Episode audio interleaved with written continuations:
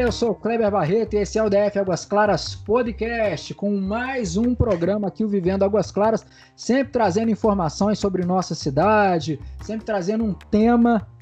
Assim, a gente não gosta muito do tema polêmico, não, mas hoje eu trouxe aqui dois doutores, aqui o doutor Olívio, que é médico veterinário comportamental. É isso, doutor? Tudo bem? Tudo jóia, boa noite. Exatamente. Trabalhamos com o Hospital Que está inaugurando aí em Águas Claras. Tá inaugurando. Vamos falar um pouquinho sobre, sobre esses temas de comportamento aqui da nossa cidade. Legal também. E a gente está com o doutor Henrique Castro, que é advogado e atua na área de condomínio. Só que hoje eu vi que você postou lá dentro da área de condomínio, ô, ô Henrique. Você falou sobre a questão dos animais nos condomínios, né?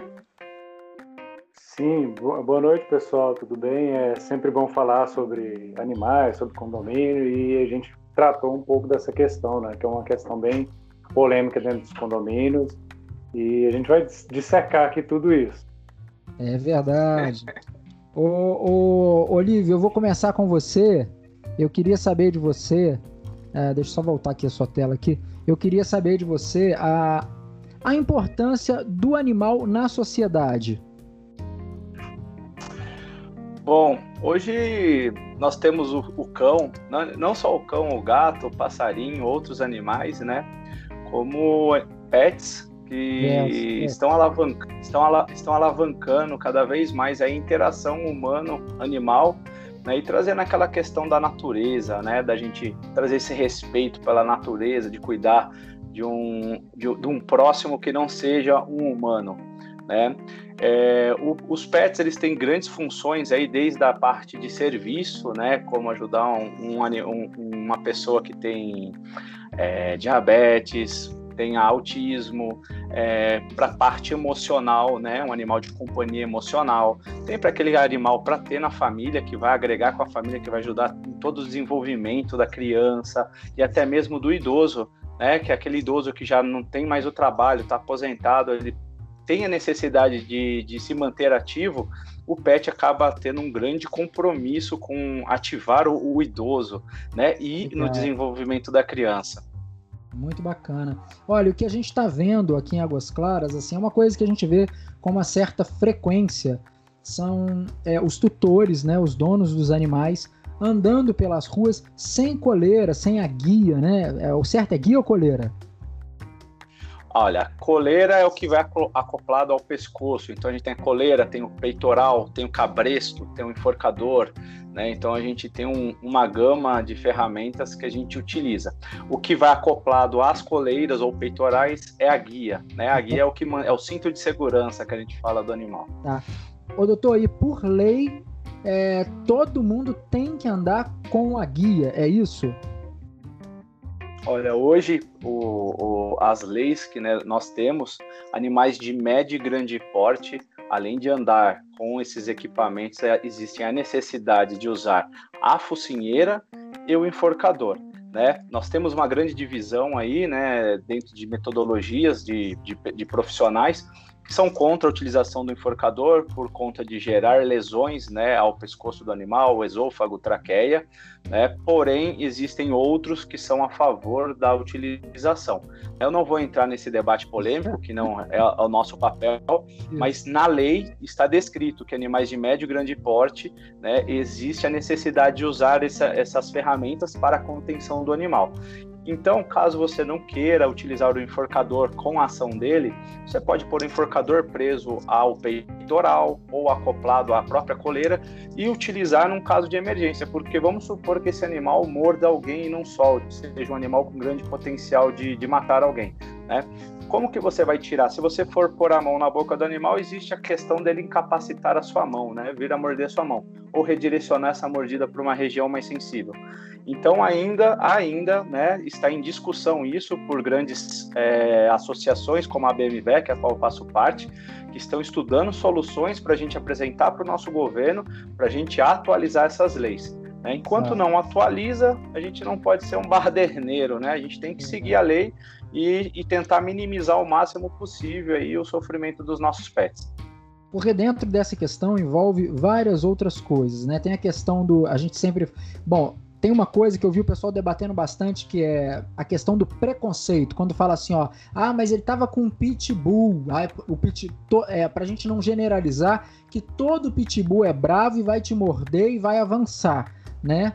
É, tem, ou é. tem isso, ou, ou não. Todo pitbull, ele, o, a, eu queria te perguntar o seguinte: o instinto do pitbull é diferente do instinto de um, de um pincher? Ou, às vezes tem pincher até mais bravo, né? É, vamos lá a gente existe é, várias seções de cães, né? Cães de proteção, de território, de, de pastoreio. O Pitbull, ele está inserido num cão que foi desenvolvido lá antigamente, né? Hoje a gente luta para que isso não corra para rinha entre animais, né? Entre que sejam os próprios Pitbulls, entre a, a mesma linhagem. E, e, esses cães eles foram desenvolvidos para que não demonstrasse agressão para o humano, né? Porque se o humano precisa entrar lá no meio da rinha para poder separar esses cães, então isso era, uma, era um comportamento que era desqualificatório para a raça. Né? Então eles não querem animais que redirecionam a agressão para o humano. O que, que acontece? Os animais eles têm quatro necessidades básicas: física, mental, social e alimentar. Quando a gente desequilibra isso daqui, pode ser o cachorro mais bonzinho que existe, pode ser um shih tzu, pode ser qualquer animal de qualquer porte, quando a gente falta com esses, essas necessidades básicas do animal, com a socialização, sociabilização, existe grande potencial de qualquer animal desempenhar esse comportamento de vir realizar uma agressão a uma pessoa ao outro animal. Porém, existem cães que tem uma tendência que é mais fácil desenvolver isso. Cães que são territoriais, se ele não quer que você entre no território dele, ah. ou se ele tem um grande, um grande comportamento de proteção com a família, pode ocorrer do cachorro desempenhar aí um papel de agressão. É, ocorreu na, na, na, até na palestra, eu estava com a minha Hot, um Akita quis se aproximar ali do meu filho, da, da minha esposa. A minha cachorra nunca tinha reagido. É pequenininha? Não, aqui é um cachorro maior, tá? Ah. É, é uma raça japonesa, se eu não me engano.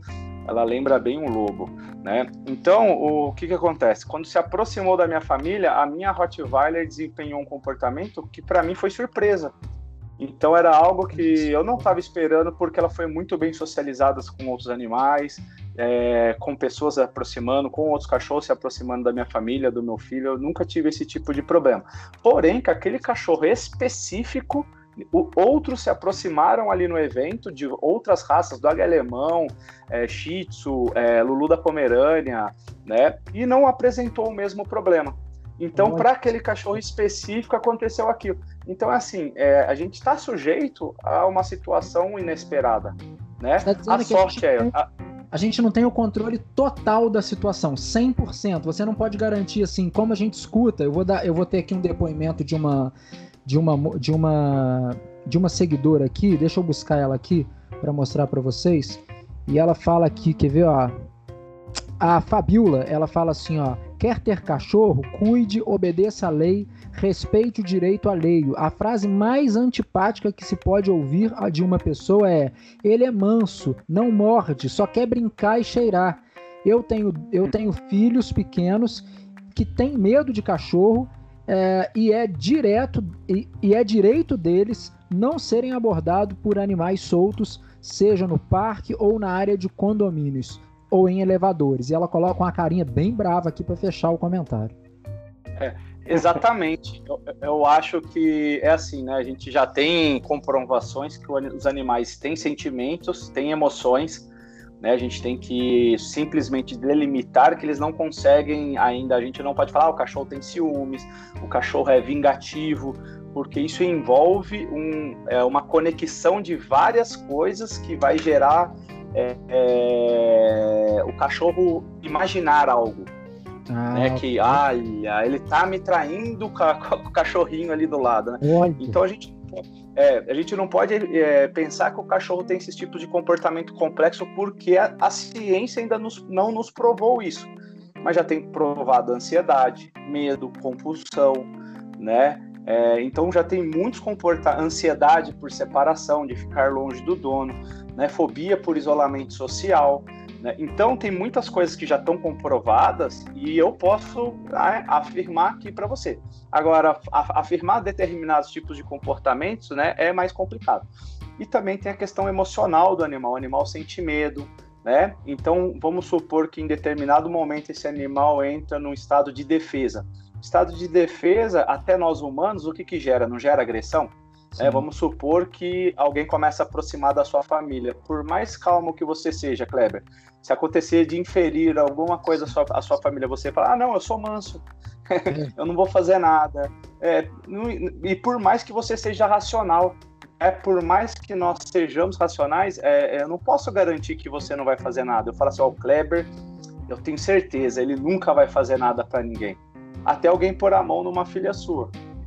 Você entendeu? Super entendido. Então, então, assim, a pessoa fala assim: ah, meu cachorro tem treinamento, tem tudo. O treinamento é uma musculação. O dia que você para de treinar o seu cachorro, existe a possibilidade desse aprendizado regredir. Olha então não é por mais, eu paguei, eu paguei 7 mil reais, meu cachorro ficou lá um ano sendo adestrado e ele responde a tudo. Se ele foi adestrado por uma pessoa e você não faz essa reciclagem, se você não. Né, é um dinheiro alto que você vai ficar investindo nisso. Né? Se você não faz isso, é, existe grande possibilidade do seu cachorro regredir determinados comportamentos. E nós não conseguimos treinar em todas as situações ideais.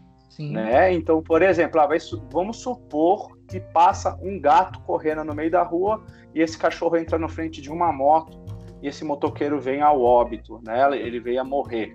De quem que é a culpa? A culpa é do cachorro que saiu correndo por causa que um gato passou ou a culpa é do tutor porque ele não estava numa guia? Né? Então a responsabilidade de zelar, de cuidar, minha tutor já fala isso, né? Se a gente for pegar a definição, é de você cuidar, de zelar, de dar o melhor, né? Que é diferente da tutela, que é uma pessoa, que é um órgão responsável, a ONG, por exemplo, é um, é. é um lugar que é de lugar de tutela. Então a gente tem que pensar muito bem quando for deixar um cachorro solto. Leva numa fazenda. Ah, Luiz, eu soltei numa fazenda, num lugar que é próprio para soltar o cachorro. Eu soltei ele lá no parcão né, que tem as grades, tem os lugares fechados próprios para soltar um cachorro.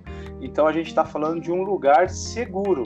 É que nem ah. quando nós vamos andar de bicicleta, né? Você fica andando de bicicleta onde tem um monte de carro. Eu vejo muitas pessoas arriscando a vida.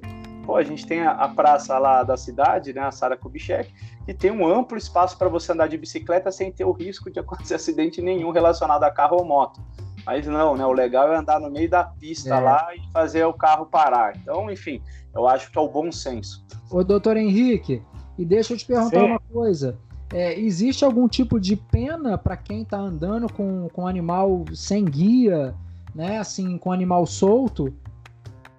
Eu acho que no decreto fala de aplicação de multa, né? Salvo engano, né? É, o é, que, que você estava falando hoje no seu vídeo? Ah, sim. Eu vou fazer só um gancho aqui do que vocês já falaram, só para a gente dar uma reforçada, né? É, existe um projeto de lei para tratar do animal, é, do, do, pet, né, do animal de estimação, como semiente, né? O que, que é isso? É aquele ser, né, que experimenta emoções positivas ou negativas, né? Dor, medo, angústia, né? E isso veio evoluindo desde a Nova Zelândia, é, na França tem legislação própria, na Suíça, na Alemanha, na Áustria na, na Argentina também, em 2014, reconheceu esse direito né, do animalzinho. E aqui no Brasil não poderia ficar para trás disso. Né? Existe um PL, que é o 3670 de 2015, que ele vai tratar, vai mudar o Código Civil no artigo 82 e vai considerar um animal como coisa. O que, que isso vai gerar para a gente? Coisa é um bem, é um patrimônio, então você pode vender, você pode ter garantia dele, tanto é que essas garantias foram cada vez mais ampliadas, né? Você pode ir lá no cartório e registrar seu animalzinho com um sobrenome, né? Ele vai ganhar um chipzinho lá, tirar a certidão dele. É uma coisa bem legal que está tendo agora nas legislações estão evoluindo. Então a gente tem que sempre tratar. O que a gente estava tratando hoje é o seguinte: uma, uma, convenção de condomínio proíbe o animal de estimação de, da, da pessoa ter a guarda, a tutela ali do animal no seu apartamento. E aí ele foi notificado, me procurou, a gente ajuizou a ação. No primeiro grau, o juiz falou que não, que era permitido o animal, desde que não perturbe a regra de ouro, que é o que? A saúde, o sossego e a segurança, você pode ter um animal dentro do seu imóvel, não tem problema nenhum. E só que o que acontece? Esse condomínio reitera, reiteradas vezes continua aplicando essa regra que, que tá, nula, né? Tá escassa, porque já, ah. essa mesma decisão já parou no STJ, né? Então, assim, mas eles continuam ainda aplicando, não, é proibido, não pode ter animal aqui. Porque é um direito à propriedade, eu até brinco, se o cara quiser, ele tiver espaço dentro do imóvel dele, quiser criar um cavalo, ele cria, não tem problema nenhum, né? Nossa. Claro que é exagero essa parte, né? É porque cavalo vai incomodar, vai gerar né, mal-estar, odor, etc. Mas o direito à propriedade é um direito sagrado, então ele tem que ser garantido e também de você ter a, a posse do animal, né? É. Mas aí a gente entra na questão do bem-estar animal também, né? É, se for querer ah, pôr um cavalo dentro da casa e ele não tiver a qualidade de vida dele, você não pode pôr. Isso envolve também aí. Isso, isso, isso acaba acontecendo com assim o fato da aqui Águas Claras ser um local de muitos apartamentos, né? E a gente tem às vezes apartamentos menores, né? De 25 metros, de 30 metros, e a pessoa querer ter um, um cachorro de grande porte, isso pode estressar ah. o animal, é? É, então, a questão de, de. Tudo demanda tempo dentro daqueles quatro pilares. Se a pessoa supre necessidade física, necessidade mental, uma boa alimentação, né, um, um, um, contato social adequado, né? Então, você suprir as necessidades básicas desse animal e ele não apresentando comportamentos estereotipados, compulsivos, né, ou ansiedade, medo, você dar qualidade de vida para esse animal, não existe o problema dele ficar nessa, nesse recinto. Senão a gente não teria canis, né? O canil não é algo muito grande, só que dentro dos criadores que são sérios, esse cachorro sai para o banho de sol, esse cachorro tem é, parte para andar na, na, pista de areia, ele tem piscina, é, ele tem esteira, então tem adestramento, então o cachorro supre a necessidade dele durante o dia e ele tem os momentos de dormir dentro desses ambientes. Ok. Queria comentar uma, uma situação com vocês que é o seguinte: quando eu vou falar sobre essa questão no, no DF Águas Claras, o que eu recebo da população que tem os animais, né, dos, dos tutores, eles falam assim, é, porque é questionado o seguinte: por que, que você fica dentro da quadra poliesportiva se tem um espaço para os cães do lado? Por que, que você não usa o espaço dos cães?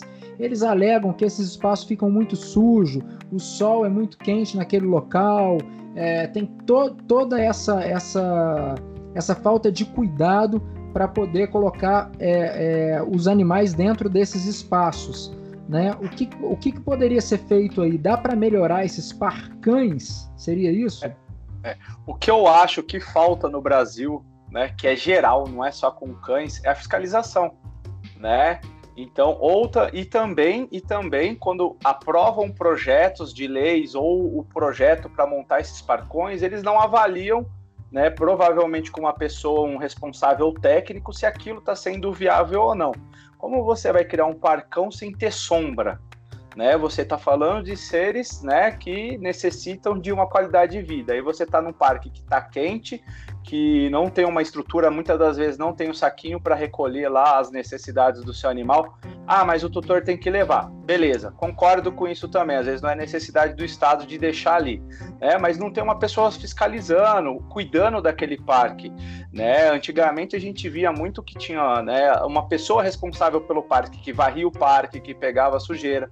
E também tem a questão da conscientização. Se cada pessoa do seu bairro tiver uma consciência, né, e fazer o seu papel de recolher as fezes do seu animal que pode transmitir doença, né? Se você vai lá, planta uma árvore, né? Que também pode, a gente pode fazer isso, não é um problema. Eu acho que viver em sociedade é isso, né? A gente vê o que está de dificuldade, a gente gerar uma solução para aquilo, sem ficar dependendo dos nossos governantes. Mas, mas todos esses impostos que a gente paga deveria ser redirecionado para alguma coisa. Sim. Eu acredito que a educação das crianças dentro das, das escolas, a gente educar as crianças é uma sementinha que a gente está plantando para o futuro, porque as crianças elas são inocentes, mas elas cobram. Ô, papai, na escola eu aprendi que você tem que pegar o cocô. A gente não manda o cocô da privadinha lá pro esgoto para tratar, papai.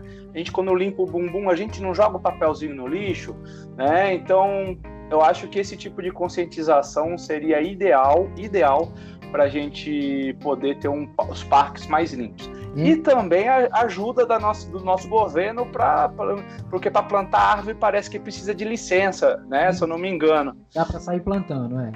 É, exatamente. Então eu acho que assim, vai montar uma praça, tem que estruturar. Não adianta você montar um parquinho para criança que na hora que o pai pode levar é o som de o sol, um sol de 40, 40 graus.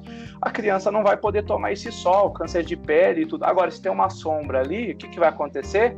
Vai ter o um lugar, vai montar um ecossistema, os passarinhos não vão ficar fazendo as necessidades em carro, vai ficar na água. Enfim, eu acho que melhora muito. Ô, doutor Olívio, e você está falando que não tem, é, não tem fiscalização é por falta de fiscalização ou não existe uma, fiscila, uma fiscalização? Pelo não que eu vejo, não existe fiscalização. Porque se tivesse alguém para poder emitir essas multas, quem que ia querer ficar tomando multa? Ninguém. né? eu, te... eu, ia perguntar ao Henrique, Henrique, não temos um ninguém para assim o DF é, hoje a gente tem o DF legal no lugar do da AGFIS, né? Não seria esse um serviço da AGFIS, do DF legal? É, eu acho que está tá num, num rol de trabalho deles, né? Mas aí fica naquela conflito de competências, né? Joga para a administração, a administração não tem efeito. É. Na verdade, eu acho que falta, falta um pouco de estrutura até do Estado, né? Infelizmente, a gente está a gente tá vendo aí é, privatizações até de florestas, né? Vi uma manchete agora, estão querendo privatizar algumas florestas lá na, da Amazônia, né? Alguns parques. Ou seja, o Estado está falido mesmo, né? Não está não quer intervir em nada, não quer participar de nada, não quer colaborar com nada, quer aumentar a energia, né? A gente é. percebe isso.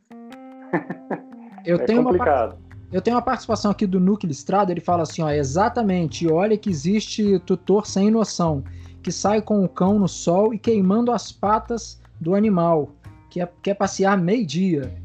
É, e, e, tem essa questão, né, do, do, É igual a gente, né, pisar descalço, né? É, então, essa questão do, do, do, horário de passeio é local, né? Que vai passear. Ah, sair no sol de meio-dia, mas eu tô andando num lugar arborizado, né? No, acho que tem água, água mineral aqui, que é um parque que chama aqui na Asa Sim. Norte, água mineral. É arborizado, é terra, né? É um lugar que tem sombra. Você leva um carboidrato, leva uma água pro animal ali. Você entendeu? Agora, você pegou. Você, um asfalto é, ele sente. Aí você Aí você pegou esse animal meio-dia, né? Um sol de meio-dia andando no meio do eixão no domingo, que é aberto, né? O eixão para passear. Não tem sol, não tem sombra, solzão pelando. Super sensível o coxim do, do, do cão. Né? A troca de calor ali vai ter uma demanda de necessidade de água muito maior contraindicado. Um cachorro braquicefálico, ele pode hiperventilar, né, hiperaquecer também. O cachorro pode vir a óbito aí com uma parada cardiorrespiratória por conta de, de descompensação. Então, se nós tivermos praças mais arborizadas, o sol não vai ser uma grande questão porque a gente cria ali um mini clima, né? A gente, é, a gente faz uma, um local que seja propício porque bloqueia essa faz essa troca de calor, né? Então a gente vai ter lugares mais propícios para esses passeios. doutor, deixa eu te perguntar uma coisa. É, eu escrevi aqui algumas perguntas para você.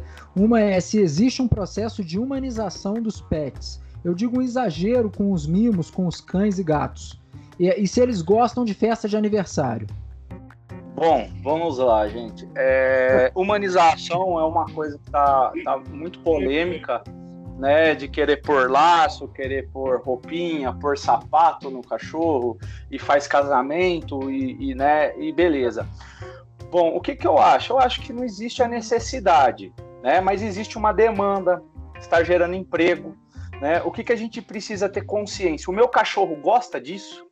O é. meu cachorro, ele foi preparado para isso, porque que nem assim uma roupa numa questão de muito frio, né? Vamos supor que a gente está com essa loucura de, de clima, né? Vamos supor que faz muito frio. Eu pôr numa roupa no meu animal para ajudar ele é importante, é importante. Só que existe um processo de desensibilização, né? De, ou se o animal já não gosta da roupinha, ele nunca foi, ou já foi apresentado e é forçado, existe a questão de contracondicionar esse comportamento. Então a gente fazer o animal passar a gostar a utilizar isso, né? Agora eu vou pôr um sapatinho no animal. O animal vai perder totalmente o tato, totalmente aquele comportamento primitivo dele ali, de, de usar as unhas, de, de, de posicionar a, a, os dígitos, porque ele pisa nos dígitos, né? Não é que nem a gente quer plantar, né? Ele, ele pisa nos dedos, é como se a gente andasse nas pontas dos dedos, o cachorro. Né, na estrutura dele. Então ali a gente está tirando toda a, a, locomoção ideal que o animal teria. Né? É, isso vai afetar o animal de alguma maneira, psicologicamente? Varia de animal para animal. Né? Ah, vamos fazer o aniversário. O animal gosta da festa de aniversário. Você junta um monte de cachorro. A maioria desses cachorros tem problema de comportamento, é aquela brigalhada. Né? Eu já vi muitas festinhas de comportamento que é cachorro latindo daqui. Então você está gerando o quê? Estresse para o seu animal. Em liberação de cortisol pelas glândulas suprarrenais. Esse cortisol vai lá no seu estoque de glicogênio no músculo, manda para o fígado, aumenta a glicemia para luta ou fuga. Resumindo, é isso que o cachorro faz. Cortisol em excesso, ele compete por receptores de serotonina, que vai trazer a tranquilidade para o animal. E aí a gente tem aqueles animais, né, que são têm estresse crônico, porque são sempre apresentados a essa é, a festinha, a pôr sapatinho, é, e, e, tem, que, tem que andar dentro do berço, e só fica no colo do tutor, né, não teve uma socialização bem feita, esse cachorro não pode cheirar um xixi de um cachorro na rua. O que, que vai acontecendo? O estresse crônico no animal acontece que nem a gente. Esse animal começa a apresentar comportamentos indesejados, né? Desde agressão até depressão. Ok, olha só uma participação aqui é, do pessoal da escala musical. A questão do clima influencia, por exemplo, ter um cão é, da raça São Bernardo aqui em Brasília é um sofrimento para o cão? Então, se você tosar o animal, isso vai se tornar um sofrimento para ele porque é a forma dele manter o calor, né? Que nem a gente, não sei se eu nunca fui, mas é, é, é o que a gente vê na literatura. Pessoa que vai para o deserto, ela tem que pôr toda aquela roupa, toda aquela proteção para não perder a umidade, né? Então ela não está se despindo, ela não está ficando pelada para poder sobreviver lá no deserto. Pelo contrário, cada vez mais vai ter mais panos em volta dela para é, inibir a perda de líquido. Né? Com o cachorro não é diferente. Quando a gente tira todo o pelo do animal, desses animais é, São, é, São Bernardo, Husky, o que, que vai acontecendo? Ah, o cachorro começa a perder muito calor para o meio, isso começa a gerar uma desidratação muito grande e esse animal pode começar a ter um, um, um aquecimento indesejado. Né? Então, é muito importante que essas raças que são oriundas né, de locais que exigem essa pelagem não sejam tosados. Você okay. mantém essa temperatura, mantém ele no lugar mais fresco, com toda certeza ele tem que ter a opção de sair do calor e ir para um lugar fresco. Né? Aqueles tapetinhos que, que, que tem o gel que gela, água geladinha, à vontade, abundante, sempre está trocando, sempre está visualizando isso. Pode colocar muitas das vezes um ventilador ou um local que tem um ar condicionado. Então você precisa estar tá a condição para esse animal poder o quê?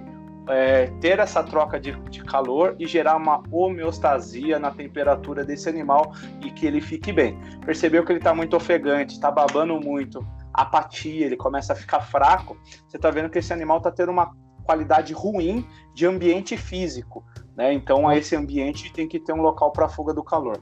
Legal, doutor. É o, o, os pets, relação ao coronavírus, pega, pode passar? Como é que é essa questão?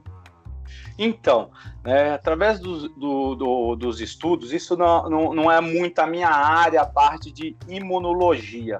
Então, eu vou falar referente aos trabalhos que a gente tem acompanhado, tá? Tudo bem. É, o, que, o que a gente vê, que a gente vê na literatura do que a gente tem hoje, né? Então, não posso falar nada que, que eu vou estar tá inventando é que os animais eles podem, ou principalmente o gato, ele pode adquirir a doença, mas ele não é um transmissor, ele não replica a doença. Porém, se você espirrar em cima dele e você pôr a mão lá, você vai pegar. Ele é um fômite, ele é um meio de transmissão, mas não de replicação. Né? Então, por exemplo, a gente tem um período que a gente pode ficar replicando esse vírus e passar para a pessoa através de um espirro, né? Então a gente é um a gente consegue contaminar alguém. até os presentes momentos do que a gente viu, esse animal ele pode se infectar, ter a doença, mas não transmitir para nós de dentro para fora. Okay. Mas se ele for contaminado pelo ambiente, ele pode transmitir essa doença sem, sem problema nenhum, tá bom? Okay. Ó, pergunta aqui da Lília Furtado, hein? Para viajar com seu cachorro de avião, o que seria importante levar nessa viagem? Importante dar um Dramin? Então, depende, depende de cada cachorro, né? Geralmente, os meus clientes, eles não precisam dar nada para o animal. Né, o Dramin, hoje nós temos duas formulações do Dramin. Eu não lembro qual é o princípio ativo, mas tem um que não dá mais sono. Né? O pessoal dava Dramin no animal porque tinha um composto que dava uma sedaçãozinha. Hoje em dia tem Dramins que não tem esse princípio ativo. Eu não lembro qual que era exatamente. É B alguma coisa. Eu esqueci agora, não vou falar porque. Bem, mas quando você fala aí dos seus clientes, é por quê? Porque você é, são clientes que, a, que, que, que você trabalha o comportamento desses cães, é isso? Exatamente. Geralmente, com os, os, tutores que são clientes meus, a gente já faz uma preparação. Né? Até nos meus stories, eu estava fazendo a preparação de um Beagle que foi viajar agora há dois dias, que é o Farofa, né? que é de um, soldado da aeronáutica. Né? Então, o que, que, que foi feito? A gente habituou ele a utilizar a caixa de transporte. Então ele a, recebia alimentação na caixa de transporte, ele dormia na caixa de transporte, ele andou no carro na caixa de transporte. Né? Eu simulei alguns barulhos com ele dentro da caixa de transporte. Então a gente ensina o cachorro a gostar de usar a caixa de transporte. Geralmente a pessoa pega o cachorro, enfia na caixa de transporte, coisa que ele nunca viu na vida, e quer pôr para andar no avião cheio de movimento, cheio de gente, então precisa ter um treinamento, tá? Ah, não deu tempo de fazer o, o tratamento, então nós temos medicações ansiolíticas que a gente vai entrar, tá certo? É, eu não vou citar a medicação aqui, a pessoa passa por uma consulta para avaliar isso daí. Mas existem medicações antidepressivos, ansiolíticos, né, que vão ser utilizados, até mesmo sedativos, dependendo da forma da, da, da, fobia que esse animal tem, né, muitas das vezes ele tem que ser sedado para poder fazer essa viagem, tá bom? Ok, deixa eu ler aqui uma participação da Mariana, que ela tá brava comigo aqui, falou, Kleber, você não lê a minha? Pera aí, Mariana, que eu vou ler Olha a sua. Aí. Ela falou aqui, ó, minha tia faz biscoito para cachorro, Fala, Kleber, eu vou falar, peraí. Biscoito para cachorro faz muito sucesso. Aí ela falou aqui que sabor é de canela e de frango. Olha aí. Você queria fazer um merchan aqui, né, ô, ô Mariana? Tá feito aqui, então costuma entrar em contato com a sua tia. Tá bom? Para comprar o biscoito de canela aí, pronto. Sobre focinheira aqui, a Cris. Cristaoli. Uh, ela fala aqui sobre a focinheira. A lei de 2095 aqui do DF diz cães, grande, cães de grande porte, raça destinada à guarda ou ataque, usarão focinheira quando é, em trânsito por locais de livre acesso ao público. Você falou sobre isso, né, doutor? Falei, deve-se usar. E, e, e, é de médio e grande porte, porque a gente, é, a gente tem cães de médio porte que, que desempenham o papel de proteção, né? Então, na lei, se eu não me engano, é de médio e grande porte deve utilizar focinheira. Mas para mim, não é só cães que fazem proteção. Né? Nós temos Golden Retriever, que, por, são agressivíssimos, tem labradores agressivos, é né? Tem Husky, enfim, tem uma gama de animais aí. Shih Tzu agressivo, Pinscher, é, Lulu da Pomerânia. O que, que acontece? As pessoas pequenininho e a lesão ser pequena, né? Ah, o cachorrinho pequeno, não precisa. Mas tem os, os cães que são menores, eles têm grandes potenciais de agressão, muitas vezes, do que cães maiores. Né? Então as pessoas falam, ah, só tá latindo e tal, e, e não relevam isso. Se fosse um Rottweiler com comportamento de um Shih Tzu agressivo, ele poderia matar uma pessoa. Né? Eu vejo muitos cães pequenos, por ser pequenos, eles têm mais medo. E muitas vezes a pessoa, é, a posição de se curvar sobre o animal gera aquela sensação de ser pego, né? principalmente quem tem filho, esses cães são bem sensibilizados a toque, puxão de orelha, pegar pelo rabo, enfim, né? seria um tema só para a gente falar disso. Ótimo, Mas para mim, todos os cães deveriam, cães que expressam agressão, ou que tem potenciais aí de, de, de, lesionar alguém, deveria utilizar focinheira em espaços que tem grande acesso de população, tá? Agora, você está num lugar que é uma área rural, você, né, você tem espaço, você está ali, você sabe, você está numa propriedade particular, eu acho que é, cada um pondera daí o seu cachorro como ele deve andar. Agora, acesso público, temos que respeitar. Ok, eu vou colocar mais uma participação aqui. Cara, eu me esqueci o nome dela, não podia, viu, pessoal? É a, é a Dona Maria. Ai, Maria. É, é, um nome composto, mas eu não vou. vou ó, vou colocar aqui. Semana passada eu fui no parque e tinha um rapaz com um cachorro solto tava com a coleira na mão e o cachorro correndo. Bem grandão, ninguém merece. Não sei, não sei que raça que era, porque eu não conheço. É uma falta de respeito mesmo. Porque cachorro morde, ele tem dente, não, adianta se é pequeno ou grande. A gente não sabe a índole. Mas fiquei chateada, porque eu tive que ficar parada esperando que ele fosse embora com o cachorro, para poder eu seguir minha caminhada. Olha só, e no comentário dela, é, dá para a gente perceber o seguinte, né? Assim, é, essa questão de, de você ficar cerceado ali, né? por ter um cão ali solto e você não saber se ele vai fazer alguma coisa com você ou não. Se eu estiver no Parque de Águas Claras e for passar com a Lulu, minha filha de 3 anos, e eu ver que tem vários cães soltos, né? Tipo assim, é, com seus tutores, mas soltos, sem a guia, eu fico super preocupado de algum avançar ela, dela correr, né? Dela querer passar a mão em algum, né? Assim, a gente fala para não, né? Olha, não, não, não, né? A gente não conhece o cachorro e tal, mas é uma coisa que, que, que traz um risco. Você viu essa senhora agora, ela fala que ficou ali esperando ele ir embora para continuar a caminhada dela. E é uma, é uma questão de bom senso entre as pessoas, a pessoa também saber que está num local público, que ali, se ela soltar ali um cachorro é, de grande porte, ou até de pequeno ou médio porte, é, é, ela vai estar tá incomodando pessoas ali que estão ao, ao redor dela? É, eu, é, eu acredito que deva existir a empatia, né? Aí a gente generaliza para tudo, para som alto, né? Para roupa que você vai sair em determinado lugar, né? Então, eu acho que o respeito ao próximo, a empatia, né? Isso deve ser respeitado. Vou dar um exemplo para vocês, né? Tem cachorros que são super treinados, os cães da polícia são extremamente treinados, né? Do exército, extremamente treinados. Vocês veem ele andando sem guia com os cachorros quando eles saem para a patrulha? E são não. cães que são treinados diariamente porque eles estão em serviço, são cães de serviço, não são nem cães pets.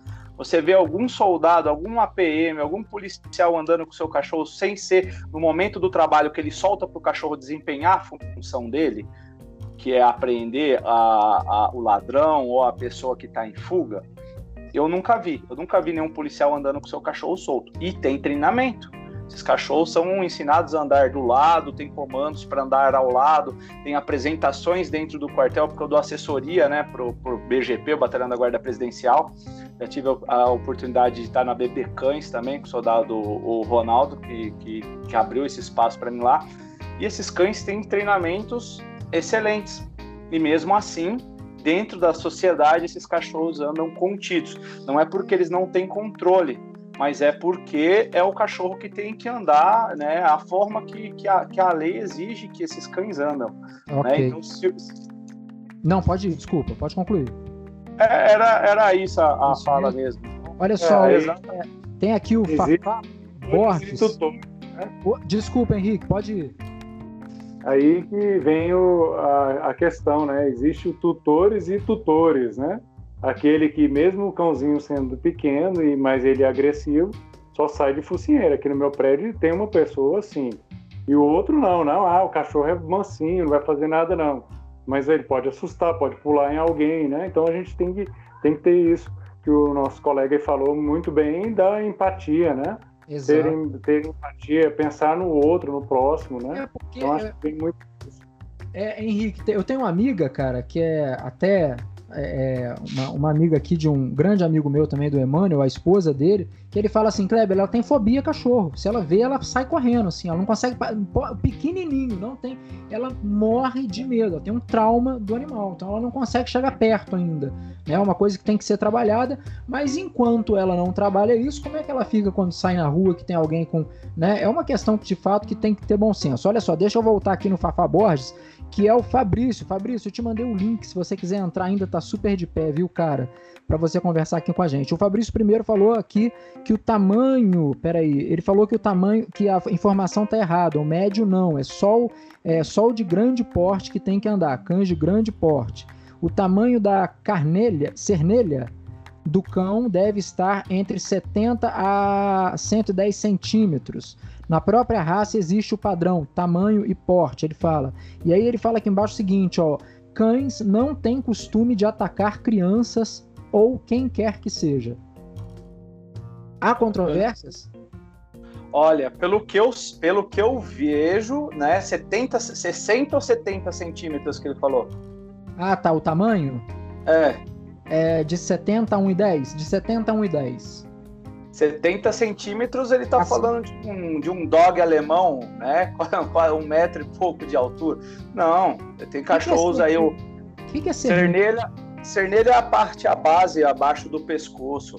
Tá? A gente tem Rottweilers aí de, de, de 45 a 60 centímetros, vamos colocar dessa forma, né? Que existe uma variação genética. Dentro do padrão não é dessa forma. Né? Então, não, não é cães, é, isso daí é cães gigantes já, né? 70 centímetros. Né? E na lei, e na lei, pelo que eu já vi, é cães de médio a grande porte dentro das qualificações da, de cães de proteção. Né? Então tem que andar de focinheira assim, né? Não, é, não tem exceção. Para a gente fazer isso aqui hoje, pouco que eu dei uma olhada também, eu dei uma olhada na questão da lei, eu vi também médio porte, grande porte, e, a, e qual é a outra? É, os animais que são de guarda, não é isso? É, é cães, de, é, cães de proteção, proteção. né? É, ou, ou, cães que demonstram agressão, se eu não me engano, tem também isso na lei. Mas isso daí, né, a gente não precisa nem de lei, a gente tem que ter bom senso. Né? O cachorro tem potencial de morder uma pessoa, de ferir, né? Ele não tem controle nenhum. É, é, é, é que nem a gente pegar e falar de deixar um, um, um homicida solto sem estar preso na cadeia. Ah. Né? Entendeu? Complicado. E essa fala do Fabrício aqui, ó, cães não têm costume de atacar crianças ou quem quer que seja. Entra naquela questão que você falou, tipo assim, se ele se sentir ali é, ameaçado por alguma, enfim, não dá para então, as, as, as, pessoas elas se fecham pro cão que ela tem em casa. Né? É, o que eu mais tenho, que nem assim, eu tenho um caso aqui, que é a dona do, de um hotel aqui de Brasília, que o pastor Malinois mordeu o rosto e a barriga da criança, do filho dela. Resolvemos o problema, hoje o cachorro está na casa dela ainda, é, mas tem cães que são sensíveis ao toque. Se você chegar uma criança tentar pôr a mão nesse cachorro, esse cachorro se sentir desconfortável, ele não tiver para onde fugir, ele vai morder a criança. Né? Ah, criança, é, cachorros não mordem crianças, não. É assim, até é até ele ver cachorro que morde porque é muito fácil você avaliar o seu cachorro. Né, que nem a minha cachorra, né, a Mirra. A Mirra é uma Rottweiler super dócil, se dá bem com criança, absurdo.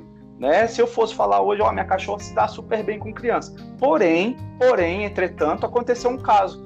O filho do meu padrinho de casamento, que ele é adotado, ele tem um cabelinho mais black power, né? Mais, mais é, enroladinho e grandão assim ele se demonstrou medo perto dela e ficou agarrado à minha perna. A minha cachorra começou a latir. Não Nossa. tentou agredir, não tentou morder ele, porque eu estava do lado, mas ela já começou com um latido diferente que aquilo já me gerou desconforto. Eu já comecei a, a ver com outros olhos e falar assim: opa, não é toda criança que o meu cachorro tem, é, tem essa possibilidade. E uma pessoa que é confiante cegamente nisso, é o que tem geralmente o maior potencial de acontecer um problema do cachorro atacar alguém. Né? A gente nunca pode ter certeza. É, é, é, o grande sucesso da vida é você sempre ter medo. Você sempre estar tá precavido de acontecer algo ruim. Você vai esperar o cachorro morder uma criança para você falar, ah, é, ele morde uma criança. Não, vamos se precaver, né, gente? Pelo amor de Deus. Ok. Olha só, a Crista. É a Crista. Ai, meu Deus. Ó, a Crista faz aqui, ó. Tem um, bu, um. É Bully que chama? Bully? É American Bully, se eu não me engano. Ou Bully XL. Tem, tem vários segmentos aí dentro da raça. Ela fala que é um de médio porte, a raça dela tá no grupo de cães de companhia, mas sempre sou abordada para fazer o uso de focinheira. Então vamos entrar nessa questão da focinheira. A focinheira não é uma obrigatoriedade nos cães de médio e pequeno porte, é isso? Então, depende muito da raça né? Tem raças que são obrigatórias, porque eu tenho Rottweilers que são de médio porte. E aí, você não vai pôr a focinheira? Então o tem que ver é dentro de médio porte. O, o, o Pitbull é um cão de médio porte. Né? E o Mas... Pitbull, ele não está classificado como cão de companhia. Né? Ele nem é reconhecido pela, pela, pela Federação Internacional de Sinofilia. Né? É. Então, então a pessoa que falou que ele é enquadrado dentro de cães de companhia se equivocou. O American Bully, Bully XL, American Pitbull Terrier, Terrier Staffordshire, né? Não, não, só, não só para entender, porque como eu sou leigo nisso, é, esse cão dela é uma, é uma, como é que eu posso dizer assim? É uma mistura de raças. É uma mistura de raças. Tá, é um pitbull é com, com misturado, é isso? É, é, o que que acontece? A gente tem raças, é, duas raças dentro dessa miscigenação, o bulldog, né, e os terriers, que são cães de caça. Né? Então esses cães eles foram desenvolvidos naquela época lá atrás para essa questão de rinha que eu estava conversando. E é. depois eles começaram a querer desenvolver, miscigenar para cães mais dóceis para serem de companhia, né? Então o American Bully é um cão que está sendo muito utilizado aí para pessoas que têm filhos com autistas. É um cachorro que se dá muito bem com seres humanos né? Só que tem genética que ele com outros animais, né? Eu vejo muito problema de American Bully, é, American Pitbull Terriers com, com outros animais. Né? Então você imagina um cachorro desse solto pega um outro animal na praça. Então a socialização tem que ser muito bem feita. Com humanos é que nem eu expliquei lá atrás, não sei se a pessoa estava acompanhando. É, com humanos a, a, a tendência deles serem muito dóceis tudo vai depender da criação que você vai fazer. Mas é uma miscigenação de raças, eles não estão incluindo em nenhum grupo pelo, pela CBKC, nem pela FCI, tá bom? Tá, ok, beleza. Deixa eu voltar aqui já ver aqui. Agora, Kleber, é, de fato a legislação fala mesmo aqui do DF, do DF, que é cães de médio porte mesmo, que tem que utilizar focinheira. Mas é. lembre se o animal, o animal mesmo sendo de, de pequeno porte, poder causar uma agressão, use-se focinheira, né? Vamos pensar no bom senso, né? Na, na, para, para, para esses animais, né? Tá certíssimo. Olha só, é, deixa eu ver mais o que, que eu tinha aqui, a focinheira. É, quem fiscaliza, a gente já falou, né? Quem maltrata animais pode ser preso, Henrique? Sabe disso? Sim, né? atualmente teve uma mudança legislativa que ampliou as penas, né? Pena até, é, até cinco anos, né? Até cinco e, anos? É. Então, assim, porque antigamente você ia lá, fazia uma transação penal, pagava uma multa ou pagava uma cesta básica, fazia, né? E não tinha aquela gravidade, né? Agora, acima de, de cinco anos, ele tá, tá, saiu do crime de menor potencial ofensivo e é, é, o cara vai ter que cumprir aí uma, uma a, a, pena mesmo, né? Então, okay. a mudança e, veio a, a, a, proteger os animais, né? E, e, tem mais uma lei aí que tá para sair para aprovação do Ibanês, eu esqueci agora, eu tô até aqui no, abrindo aqui para ver se eu consigo ver, é, é que é para animais que ficam presos, acorrentados, sem água, sem nada, né? Tá para tá, ter uma PL aí para ser aprovado. Que então, entra em maus tratos, é? Isso, entre maus tratos. Eu, Olha só, tem a Marlene, a Marlene Bezerra, ela faz uma participação aqui, ela fala assim, ó, existe alguma legislação que pune os donos de animais que não recolhem as fezes dos bichos nas ruas? Em Águas Claras, essa situação de sujeira é muito recorrente. Essa falta de educação incomoda. E aí, o que, que a gente fala para Marlene? Tem sim, tem, tem nas praças até tem a, a, a, a o decreto só que aquela coisa, se não tem fiscalização, como alguém vai multar? É que nem o carro. Para o carro tomar uma multa, a polícia não te para, ó, você estava sem cinto. Ou a pessoa ó, viu ali e veio e te aplicou a multa. Né? Se não tem ninguém para aplicar a multa, não tem. Né? Olha, como... Deixa eu aproveitar é. essa, essa, esse comentário dela, deixa eu fazer aqui, contar uma história para vocês rapidinho. Eu tava outro dia, deixa eu virar aqui a câmera para a turma do, do Instagram. Pessoal, eu tava outro dia no, no. Parei na frente do apartamento do meu pai e fui esperar ele descer. E nessa espera, é, eu vi um rapaz saindo do, do, do, do, condomínio. Ele era deficiente visual. Eu, quando notei isso, eu fiquei observando, porque ele estava com um. Como é que chama aquele cachorro? Go, é, o, é o, ou, ou é o labrador. Labrador. Ou... O labrador, exatamente. Ele estava com o labrador. Né? E aí ele desceu ali, foi, começou a andar com o labrador E a ele, deficiente visual, eu comecei a pensar comigo. Falei, gente, como que ele vai. Se o cachorro fizer cocô, como é que ele vai fazer? Ele não vai conseguir pegar, né? Eu comecei a pensar dessa forma. E fiquei observando a situação dele indo passear com o cachorro dele. E aí ele vai, tem uma hora que ele para, ele come, o cachorro começa a circular ele, ele vai passando a guia de uma mão para outra, ele vai passando a guia de uma mão para outra, o cachorro vai circulando ele. Tem uma hora que o cachorro para, faz as necessidades. Pessoal, naquele momento eu vi que cego era eu, hein? Presta atenção. O cachorro fez as necessidades. O que, que ele fez? Ele, com a mão dele, ele, ele apalmou assim a mão assim no, no alto, abriu a mão no alto assim, abaixou um pouquinho, começou a passar a mão em volta, mais ou menos aonde o cachorro estava. Quando ele sentiu o calor das fezes, ele botou a mão no bolso, pegou um saquinho e pegou as fezes anima do animal. Naquele momento, eu vi que o cego era eu. Olha como é que esse cara enxerga muito mais do que muita gente, cara. Isso me chamou tanta atenção que nós chamamos ele depois com um programa de rádio que a gente faz para bater um papo com ele e dar os parabéns por essa cidadania. E tô dando aqui de novo os parabéns. Valeu. Agora eu vou voltar aqui e vou para o comentário aqui do William. Ele fala assim: principalmente os cachorros pequenos é o que mais tem na cidade, andando sem guia. Ah, agora ele fala assim, ó, os mesmos atacam os cães maiores, que estão com guia passeando tranquilamente. Pode acontecer, né, doutor? Do pequenininho é valente, né? É, geralmente é o que mais acontece. geralmente esses cães, eles, eles, os pequenininhos, eles por terem medo, eles acabam e eles tão, não têm uma reação de conseguir fugir, eles acabam desempenhando essa questão de agressão. E varia muito do, da raça do animal também né? Tem cães que tem mais tendência a isso, tem cães que tem menos. Então a gente tem que estar tá avaliando. Um cão primitivo, vamos colocar aí um Spitz alemão, a chance dele ir para cima latina é muito maior do que um bichon frisé, do que um Shih Tzu, por exemplo. Tá. Mas nada impede de um Shih Tzu também ter esse comportamento.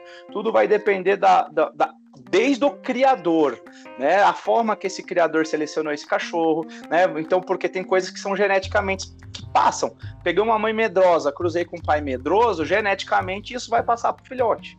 E aí você vai nascer, tem a possibilidade de nascer aí, né, filhotes que tenham medo, e quando a gente tem medo, a gente tem reação. Se a nossa reação é fugir e funciona, a gente vai passar a fugir. Se a gente tenta fugir, não consegue fugir, aquilo lá continua nos incomodando, mas quando a gente reage, aquilo vai embora, a gente fala: epa, quando eu reajo, aquilo vai mais embora do que eu tentar fugir. O cachorro para de querer fugir e começa a querer desenvolver o comportamento de atacar para espantar. É lógico que não vai direto para agressão. Esse cachorro ele demonstra vários sinais de desconforto. O cachorro se comunica muito com o focinho, com a língua, com orelhas, com o corpo, com a cauda, com a pata. Então ele começa mostrando sinais um deles, por exemplo, a lambedura de focinho. Muita gente acha que é para lubrificar o focinho, mas não. A lambedura de focinho é um sinal de estresse é um sinal que o cachorro está com desconforto. Então você começa a, a, a aproximar. Esse cachorro lambe o focinho, não resolve. Ele ergue a patinha, mostra que está desconfiado. Ele abaixa a orelhinha, colada lá atrás, né? Ele fecha a boca.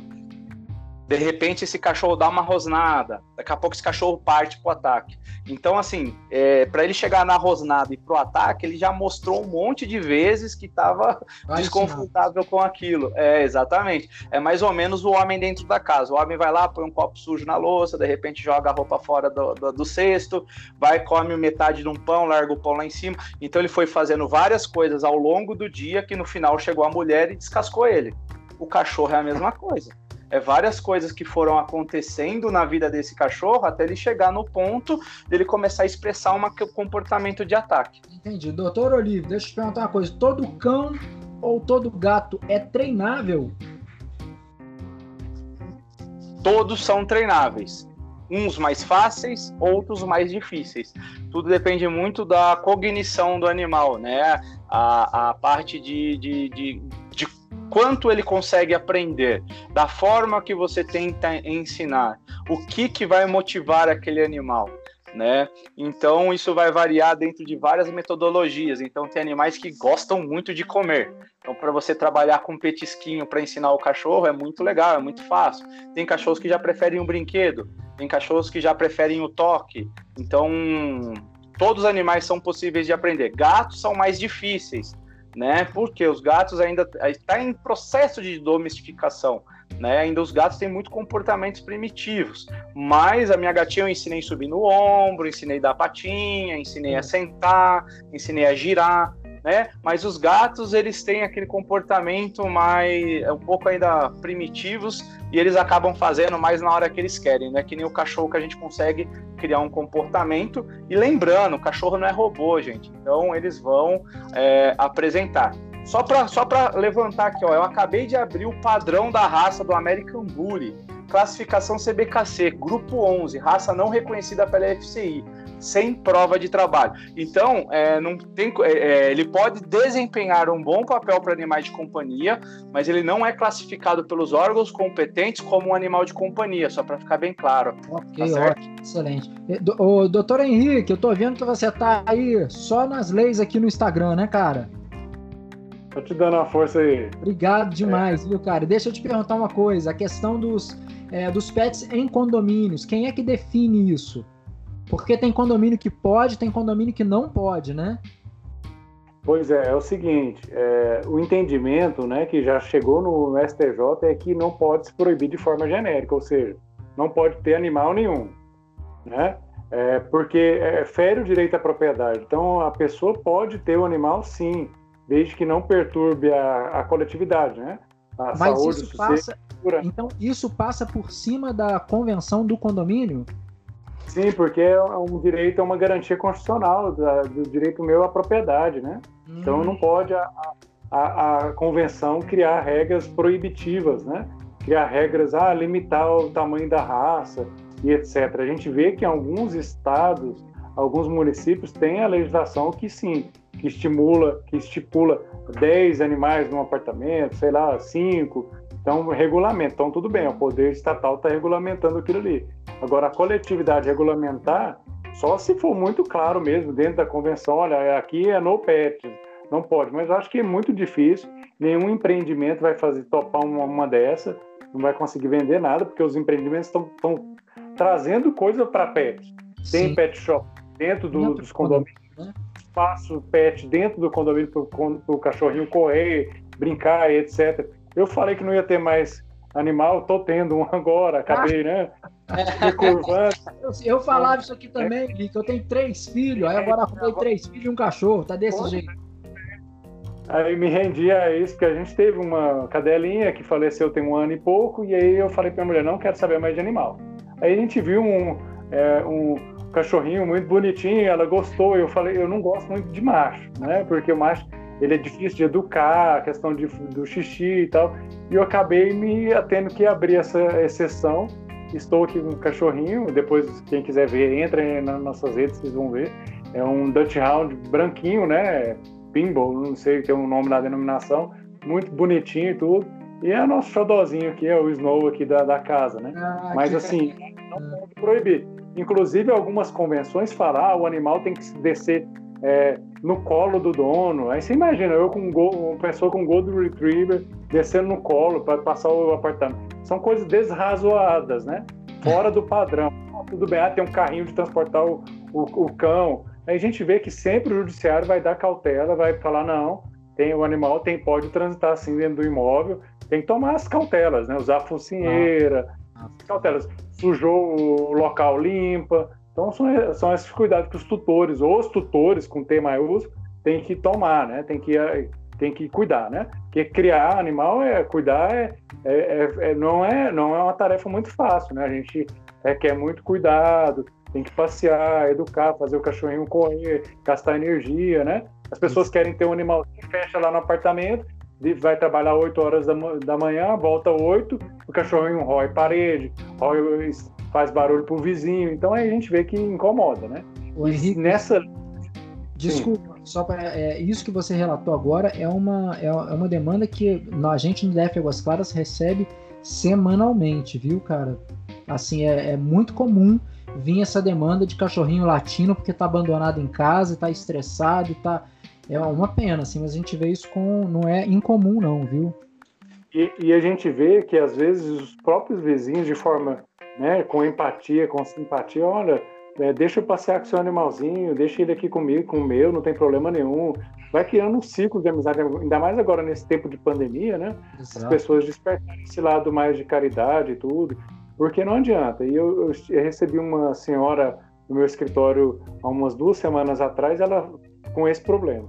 Ah, o animalzinho, ah, a gente treinou, botou uma pessoa, um passeador para sair com ele, não tivemos mais nenhuma reclamação. Ah, mas ele voltou a fazer. Gente, volta, ele não, não continua a rotina, não continua passeando, não continua estimulando ou gastando energia, ele vai roer a parede, vai ficar latindo, tocou o interfone vai latir. É. Então tem que domesticar. Tem e, e, e isso é um ponto, né? Desculpa te cortar, é, isso é um ponto é. importante que passear com o cachorro deve se fazer, né? Pelo amor de Deus, não vão entender o contrário. Mas as pessoas entendem que ter um cachorro calmo é gastar energia. Né? É, qual energia? A física ou a mental? Por quê? Você não concorda comigo que você vai na musculação e cada vez você fica mais resistente? Você fica mais forte, você aguenta mais peso, você aguenta correr mais, você aguenta.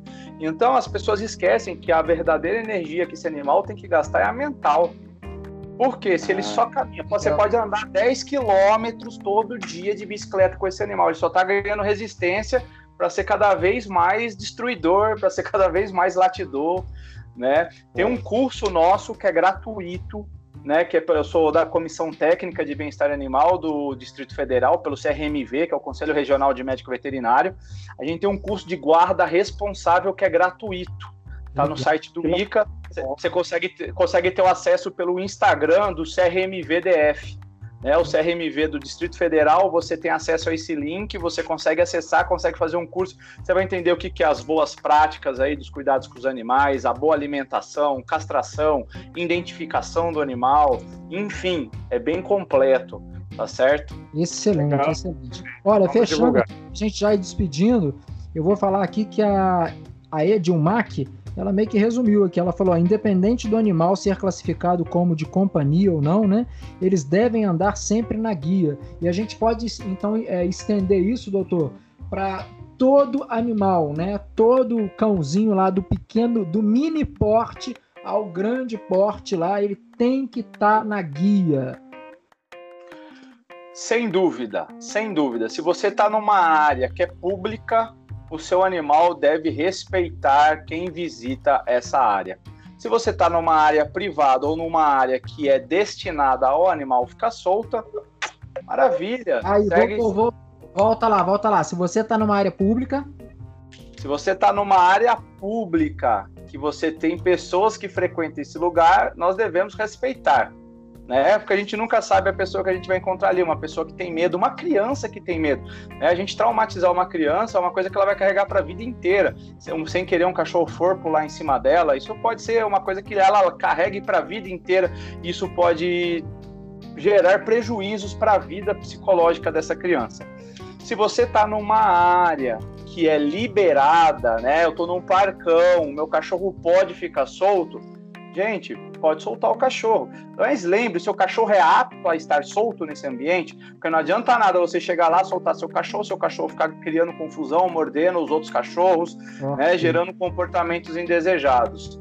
E se você está numa área privada, numa fazenda, num sítio, meu, seu cachorro não precisa ter nada. Você está num lugar que é privado, que seu cachorro pode estar tá solto. Seja feliz desse seu cachorro expressar o comportamento dele. Olha só, a gente estava quase finalizando aqui. O nosso vizinho aqui, o nosso amigo Fabrício, acabou de entrar aí. Fabrício, boa noite. Tá, tá escutando a gente aí? Oi, Kleber, boa noite, cara. Muito obrigado pelo convite aí, tá? Pô, muito Nada, bacana tá vendo aqui tantas opiniões interessantes bacana. aí, cara. E eu tô sempre ali dando meus pitacos aí com 20 anos de, de criação destinados à raça bull, né? Nossos cães aí estão aí hoje cada vez mais popularizados, né, entre as pessoas, entre as famílias. E eu queria fazer só um apontamento, uma coisa rápida, assim que a gente está finalizando, né? Eu também tinha uma série de coisas para falar, né? Mas eu estou resolvendo umas questões nos imóveis meio claro. aqui, Kleber. Mas primeiro ponto, cara, que eu quero esclarecer que todos os cães eles devem estar nas, nas suas devidas guias, tá? Cão nenhum anda sem guia. seja pequeno, Legal. médio ou grande porte, tá? O, o, o, tutor, o proprietário, ele não pode garantir que seu cão vai ter um comportamento adequado, estabilizado, é, sempre, em todos os momentos, tá? É, em segundo lugar, cara, eu acredito que as pessoas têm assim uma desinformação a respeito dos cães de raça bull, tá? Todos os cães de raça bull são sim, são cães destinados à proteção familiar, tá? Eles foram criados, desenvolvidos para conviverem com a família. Então, você dizer que um cão de raça bull, apesar de 1870 mais ou menos, 1770, 1760, quando eles começaram a se popularizar, vindos da Áustria, da Espanha, para os Estados Unidos, é, aquelas pessoas, muitas delas não tinham nenhuma forma de ganhar dinheiro.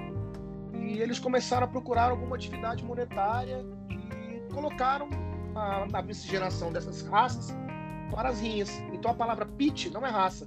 A palavra pit significa buraco. Né? E os terriers são os cães destinados a essa prática ilegal, desumana, cruel, né, que é a rinha de, de animais do, dos caninos, né? Então, todo, abrir, todo... Desculpa, a gente abriu um... Ainda existe? Olha, o, o de forma sim, clandestina, mas ainda sim, existe? Nós, da segurança pública, nós já aprendemos diversas vezes é, rinhas ilegais, tá? Essa prática é uma prática assim que a gente é, abomina porque se você for, como a gente já, já viu, né, a reação dos cães que são apreendidos numa rinha, porque todos os cães de raça bull, quando eles se sentem ameaçados, eles se colocam em situações é, de, de, de, encolhimento, como se fossem a toca deles. A gente encontrava cães né, ali debaixo das madeiras, debaixo das mesas, acolhidos, é, desprotegidos, assim, muito assustados, mas enquanto a gente ia fazer o resgate, eles em nenhum momento, em nenhum momento, nós precisávamos até do laçadouro para recolher esses cães. Então, assim, eram cães que eram destinados a, a, se matar e no resgate, em nenhum momento, eles esboçavam qualquer tipo de agressão aos seres humanos. Então, assim, eu vejo uma preocupação, obviamente, assim, com as pessoas é, quando estão passeando com seus cães na cidade, eu vou dar um conselho, isso aí também carrega um pouco da minha experiência. Evitem os parques, porque realmente, como o doutor disse, é, é, existem muitos estímulos, tá? Crianças correndo, outros cães soltos menores, né? E isso pode realmente desencadear ali, por mais que o meu cão seja estabilizado, por mais que ele seja um cão extremamente dócil, que é o padrão da raça, evite os parques públicos, tá? Eu faço um trabalho de socialização dos meus filhotes ali no, na, nas, nas praças, mas em nenhum momento o meu cão é solto. Em nenhum momento ele é solto da guia, né? Ele está sempre junto comigo e assim ele tem aquele contato rápido, breve com outros cães e assim sempre tendo a, a, aquela, a, aquela precaução, tá? Porque tá. realmente o, o, contato tem que ser comedido, tá? Então afirmar que os cães de raça destinadas a, a serem agressivos, eu discordo. Tá? Nenhum cão é agressivo. Nenhum cão nasceu para atacar ninguém. Tá? É muito mais da culpa do ser humano, animal que transforma um cão num bicho. Tá? Os cães não levam culpa em nada. Tá? Em nada. Eu já vi cães é, que são extremamente ansiosos porque os tutores acham que às vezes passear com o seu animal é simplesmente tirá-lo de casa e sentar-se num banquinho. Onde estou Exatamente. passeando com o meu animal. Para gente que trabalha com sinofinia, doutor, né? A gente sabe que é isso. Né? O cão feliz é cão cansado. É um cão que passeia, é um cão que pratica atividade física, é um cão que nada, é um cão que corre. Isso vai dar uma qualidade de vida para o seu cão e vai tornar ele menos, menos ansioso, sabe? Legal. Menos agressivo com outras pessoas e com outros cães. Tá, Bacana. Tá, Kleber? Então, assim, eu te agradeço muito aí pelo, pelo espaço, eu não, não consegui chegar a tempo, assim, tentei acompanhar um pouco aqui. A questão Nossa. da focinheira é uma questão, assim, é muito clara também, mas de muito bom senso. Ah, tá? Deixa eu perguntar pro doutor uma coisa. Doutor, a focinheira machuca? Então, depende do modelo que você vai selecionar para o seu cão. Né? Temos, nós temos focinheiras já que são de silicone. O que, que a gente não tem é um preço acessível. Eu acho que, que isso que ah. quebra que quebra muito, que nem uma focinheira importada da Baskerville, né, que é a que eu utilizo, ela inteira tá para cima de 100 reais. Uso. Eu também é, uso cê, Tá, tá para cima de 100 reais. Você vai comprar uma guia aí, uma guia alemã emborrachada, é para cima de 100 reais. Nossa. E aí você chega aí para pra, as pessoas de, de classe média baixa e, e né, ou, ou, ou, até mesmo pessoas de, de, classe média alta, você fala o valor disso, ele fala assim, ô louco, eu vou gastar, esse valor para comprar esse tipo de equipamento, né? Um, porque no extremo, porque não tem condição, mas quer ter o cachorro. Ah. E outro, porque, porque entende de economia e tá achando, oh, o preço da borracha tá muito mais barato. Eu tô comprando uma coisa que, que na verdade tá sendo superestimada. Né? É, é, é, exatamente, né? Eu tive um cliente meu que eu falei, ele tem dois pastores suíços, mais um, um, um vira-latinha, a gente vai ter que juntar, e são três machos, e geralmente não dá muito certo macho com macho, principalmente não castrado. E eu falei, olha, a gente precisa de equipamento de, nossa, mas eu vou ter que gastar 240 com cada cachorro para esses equipamentos. Eu falei, é, são cachorros, que se, são cachorros que se atacaram, a gente precisa de focinheira, a gente precisa de um peitoral anti-puxão que seja na frente, porque caso ele tentar ir para cima, a gente consegue desvincular esse animal mais fácil. Precisa para os três animais, porque ou você pode comprar dois e a gente revezar em, em, em cada animal. Mas vai ter um momento que você vai querer sair com os três, não vai? Você vai precisar dos três equipamentos. Então, é, o equipamento de segurança, infelizmente, infelizmente é caro, né? Você vai ter, ter um cachorro é caro. Vai pagar uma ração aí boa, de qualidade, né? Um, que tem carne e tudo mais, é 250 reais. Né? E, geralmente, dependendo do cachorro que você tem, é um mês, que nem minhas Rottweilers aqui, um mês acaba com um saco de 15 quilos. Né? Se você pega um dog alemão, é, é, ainda mais, entendeu? Se você pega um cachorrinho pequenininho, dura um pouco mais essa ração. Então depende do cachorro que você quer ter.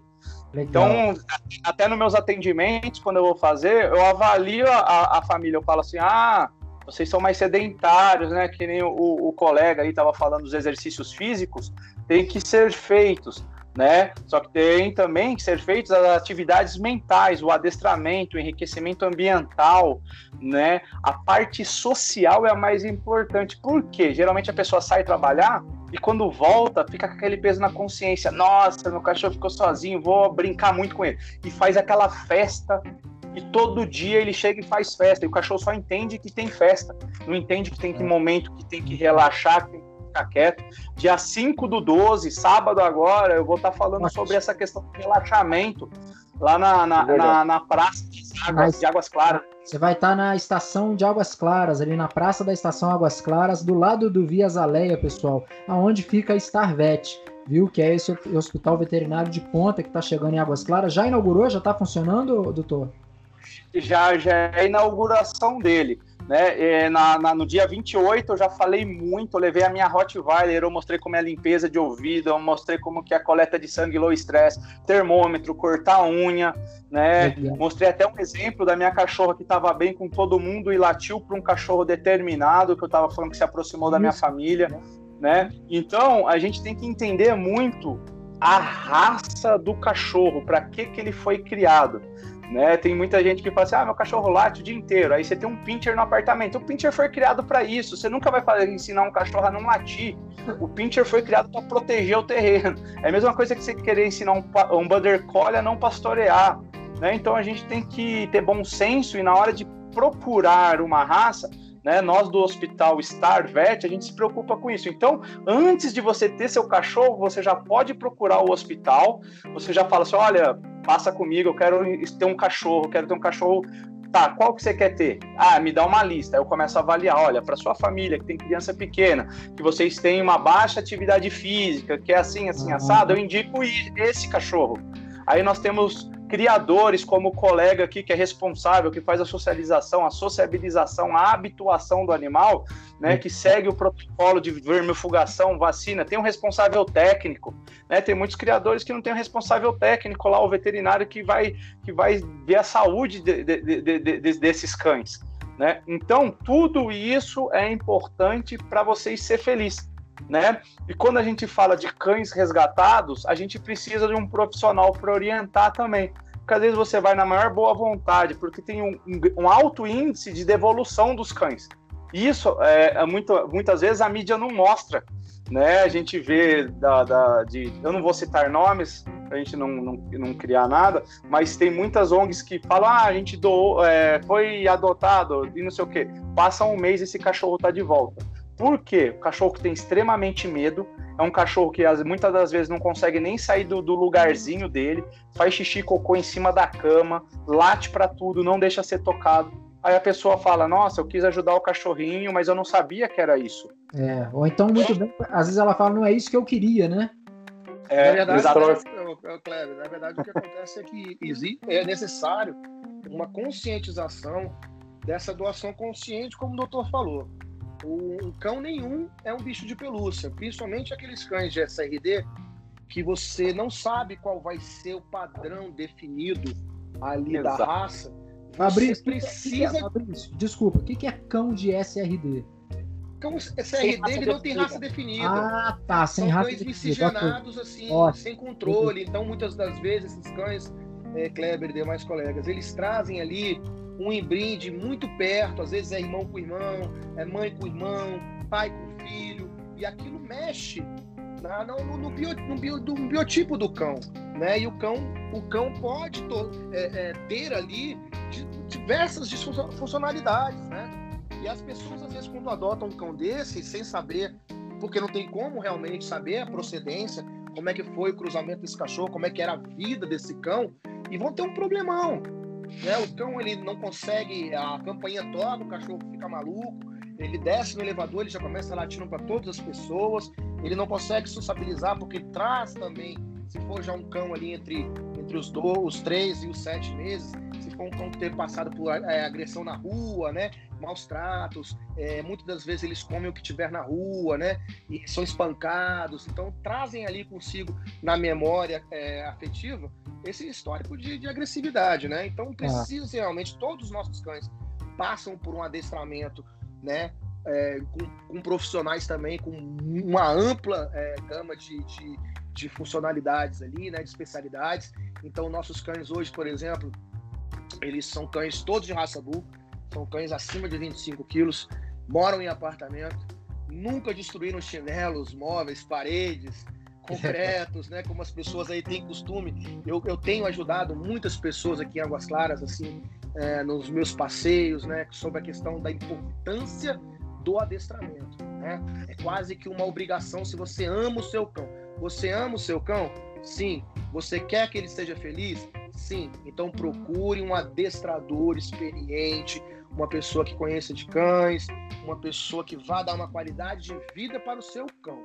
Legal. É, o adestramento é um comportamento fundamental para a vida é, feliz do tanto do tutor quanto do seu cão. É, essa, essa, essa, é uma bandeira que você levantou, né? Que é, é um tema de uma live só para falar disso. Pessoal, eu tô vendo que tem vários temas aqui para a gente abordar, e fica já mais uma hora aí.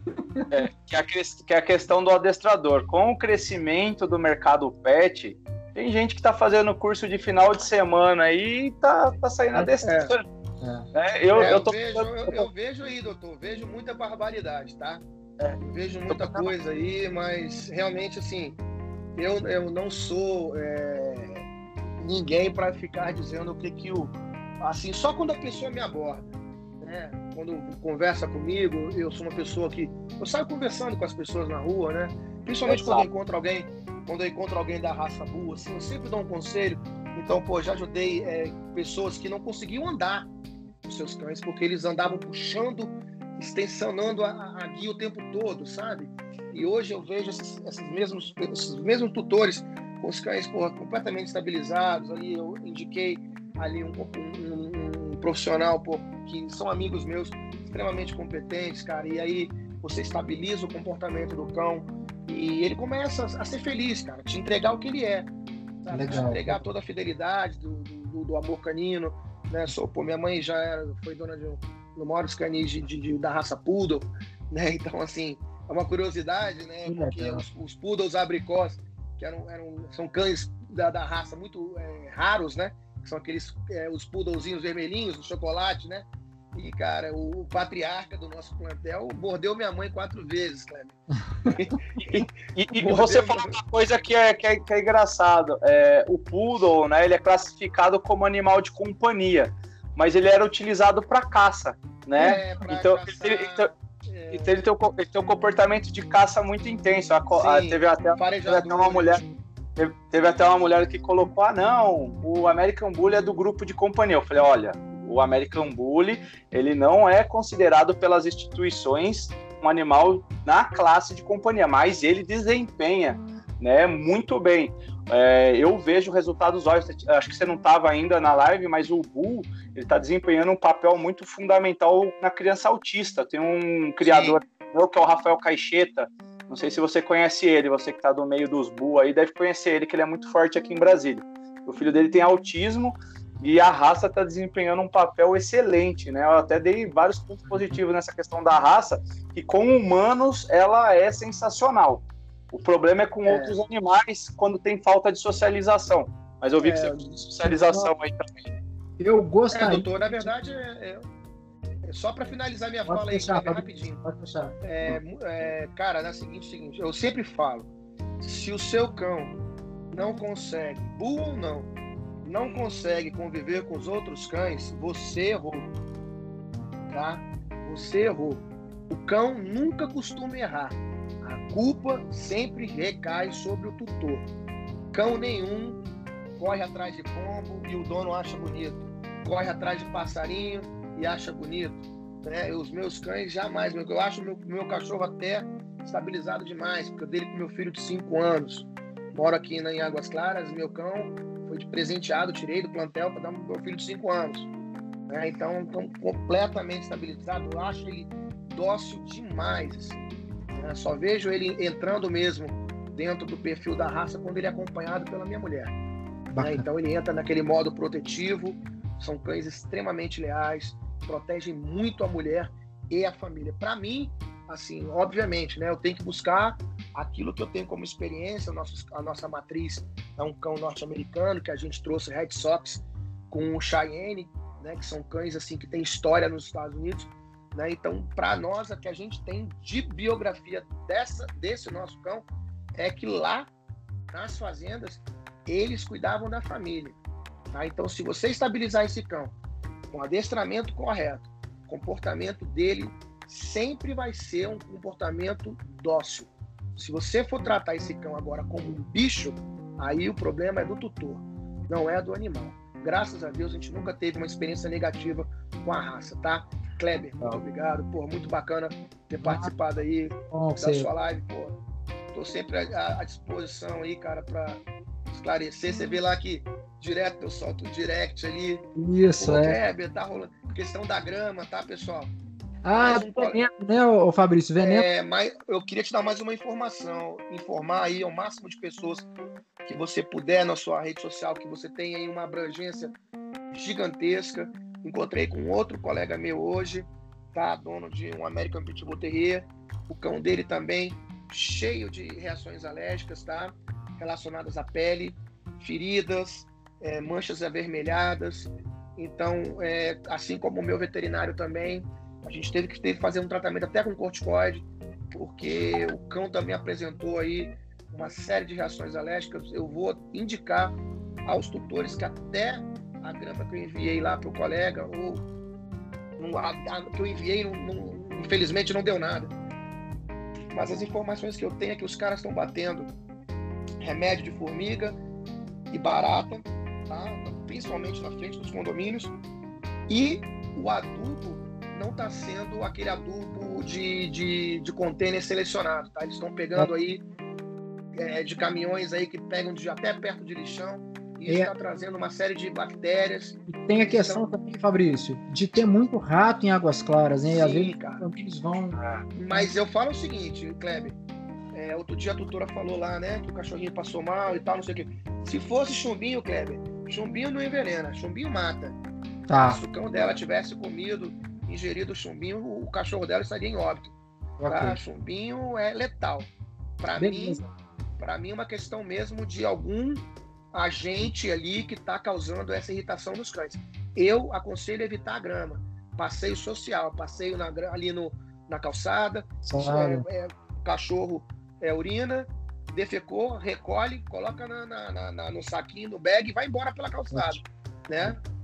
Kleber, obrigado, viu? Nada, Fabrício. Eu que agradeço a sua participação aí. Pessoal, Fabrício é morador aqui de Águas Claras e a gente se fala muito aí pelo direct. Convidei ele, falei, Fabrício, participa com a gente para bater um papo lá. Doutor, que, que dia que hora? Sábado, o evento? Sábado, dia 5 do 12, às 16 horas, na Praça da Estação, Hospital Starvet. Tá? Vão ter várias palestras com outros médicos veterinários.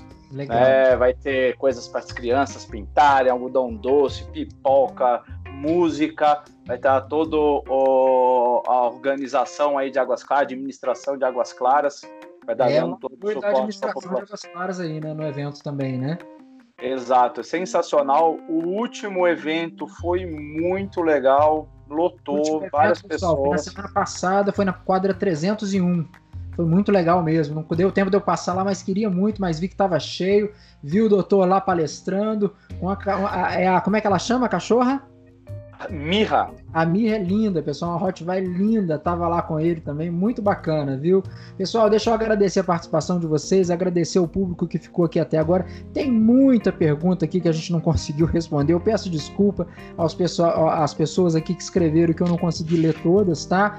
Henrique, deixa eu te agradecer também que você veio rapidamente aqui é, atender meu pedido. É, a doutora Ana, Ana Carolina não pôde participar com a gente. Eu rapidamente liguei para o Henrique. Ele falou: Kleber, estou à disposição. O Henrique é advogado, especialista na parte de condomínio. Muito obrigado, Henrique. Eu que agradeço. É sempre bom a gente estar aqui conversando com vocês. Eu vou fazer o meu jabá aqui, né? Passa aí, por é, favor. Quem quiser aprender um pouco de direito condominial, até o final dessa semana nós estamos com as inscrições da minha, da minha mentoria, né? Curso de Direito Condominial na Prática.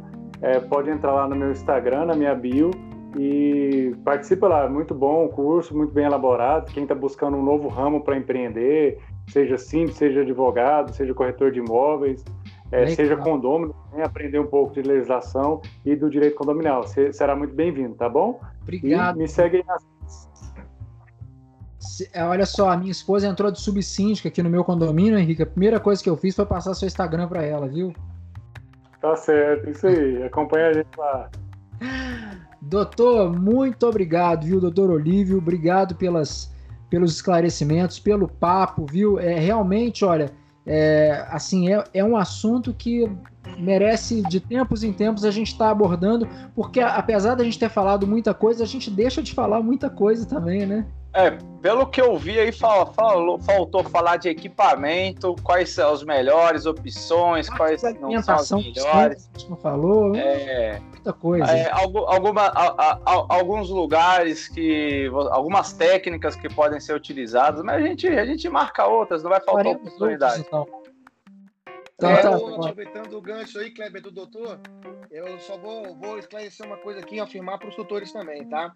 Independente do cão de médio, grande ou pequeno porte, tá? Dentro dos condomínios, o que impera é o regimento interno do condomínio, tá? É, mesmo que o seu cão seja pequeno, médio ou grande, a lei 2095/98 ela diz claramente que dentro do condomínio em questão, o seu cão ele é obrigado a usar a focinheira, tá? Tanto para sair quanto para entrar. Ok, ok, ótimo esclarecimento, Fabrício. Agradeço. Obrigado, viu? Pessoal, muito obrigado. Vou ficando por aqui. Você escuta o DF Águas Claras nas principais plataformas de podcast, no Spotify, no Deezer, no iTunes, no Google Podcast e por aí vai. Tá? Então ouça aí o DF Águas Claras, sempre um assunto aqui abordando a nossa cidade que a gente gosta tanto e quer tanto ver uma cidade melhor todo dia. E para isso a gente conta com pessoas como essas que estiveram aqui hoje, Dr. Olívio, ah, o, Dr. Henrique, Fabrício, viu pessoal? Agradeço demais a todos vocês e uma boa noite. Tchau. Valeu, pessoal. Tchau. Boa noite, boa noite, Kleber. Boa noite a todos, velho. Muito obrigado, gente. Um abraço. Valeu, cara. Um abraço.